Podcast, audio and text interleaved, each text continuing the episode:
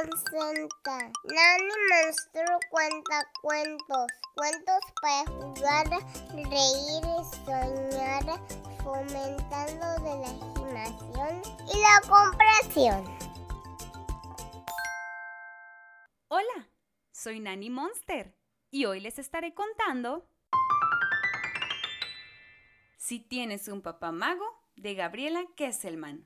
Había una vez un niño que cada mañana dejaba un sueño a medias. Primero saltaba sobre la cama y luego fuera de la cama. Se vestía tan deprisa que se equivocaba al ponerse un calcetín. A punto estaba de lavarse las manos, pero decidió que la izquierda no estaba tan sucia. Luego salía patinando por el pasillo. En fin, Chiqui hacía ni más ni menos lo de todos los días.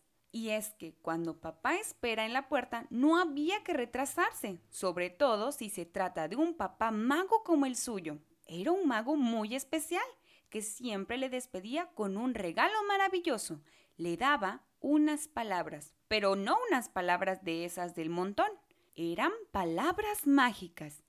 Chiqui le guiñaba un ojo y las guardaba en su bolsillo secreto. Así cada mañana emprendía el camino del colegio. Primero pasaba por la casa de mijito. La mamá de mijito también lo acompañaba hasta la puerta, pero como no era maga sino dentista, no le daba palabras mágicas, le daba palabras dentales. Mijito, lávate los dientes antes y después de comer, y mientras masticas también, y ni se te ocurra mordisquear el lápiz, le decía. Luego le daba un cepillo azul, uno morado y uno amarillo, y además unas pegatinas en las que ponía los chicles son un asco, y una gorra que tenía escrito con grandes letras bordadas Superfluor al ataque. Chiqui miraba a su amigo con gesto divertido, pero su amigo le miraba con cara de dolor de muelas. Entonces Chiqui se ponía la mano en el pecho, donde tenía el bolsillo de las palabras mágicas, y sonreía a Mijito con tantas ganas que lo malo ya no parecía tan malo. En fin, se iban los dos juntos hacia el colegio, doblaban la esquina y hacían la segunda parada.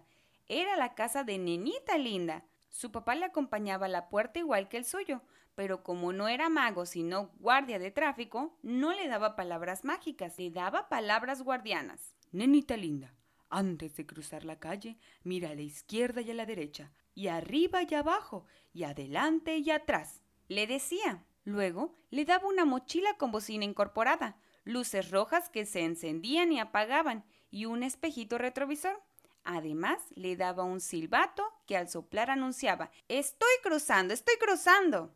Chiqui miraba dentro de su bolsillo secreto, cerca del corazón, allí donde guardaba las palabras mágicas de su papá mago. Luego atravesaba la calzada con paso seguro y tranquilo.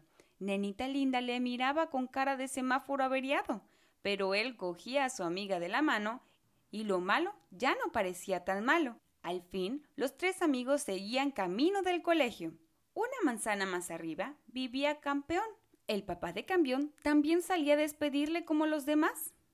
Pero como no era mago, sino corredor olímpico, no le daba palabras mágicas, le daba palabras rápidas.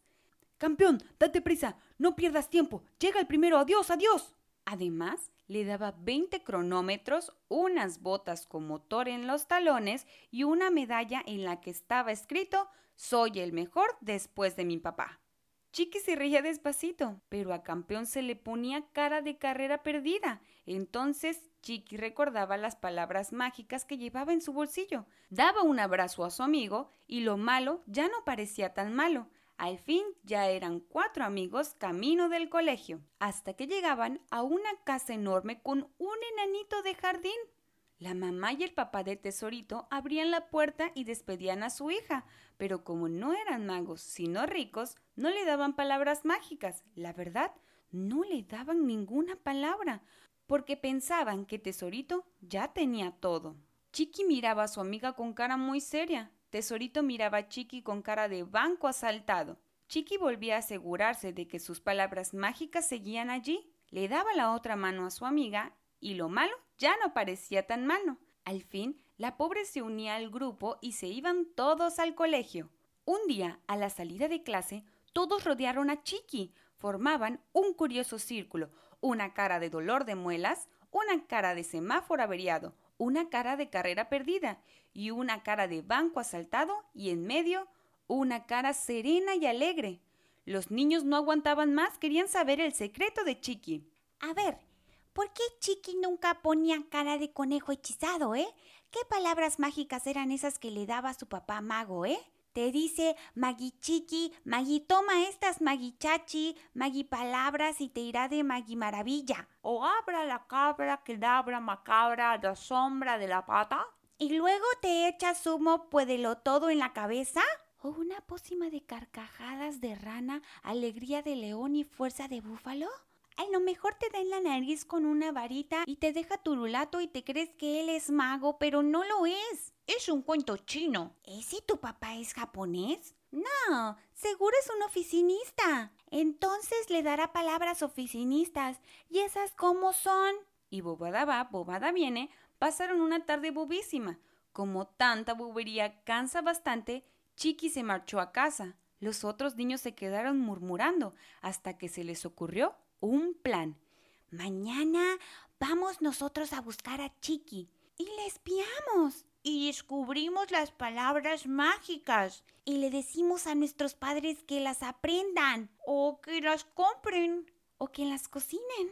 Por la mañana, Mijito, nenita linda, campeón y tesorito saltaron de la cama más temprano que nunca, se vistieron en silencio y se escabulleron sin despedirse de nadie. Tal como lo habían acordado, se encontraron frente al portal de Chiqui. Agachados, detrás del seto esperaron. Enseguida aparecieron los dos, Chiqui y su papá mago. Y Chiqui le pidió ni más ni menos lo de todos los días.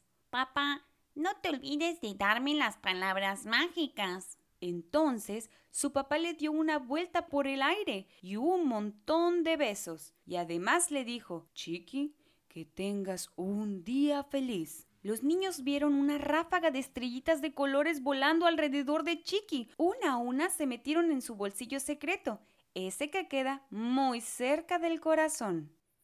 Y dime, ¿qué te pareció el cuento? Recuerda que Nanny Monster es parte de Little Monsters. Mamis y papis, Síganme en todas mis redes sociales para que se enteren de todo lo que seguiremos haciendo. Pueden encontrarme en Facebook como Little Monsters-Nanny y en Instagram como Little-Monsters-Nanny. No olviden, Nanny Monster fomentando la imaginación y la comprensión.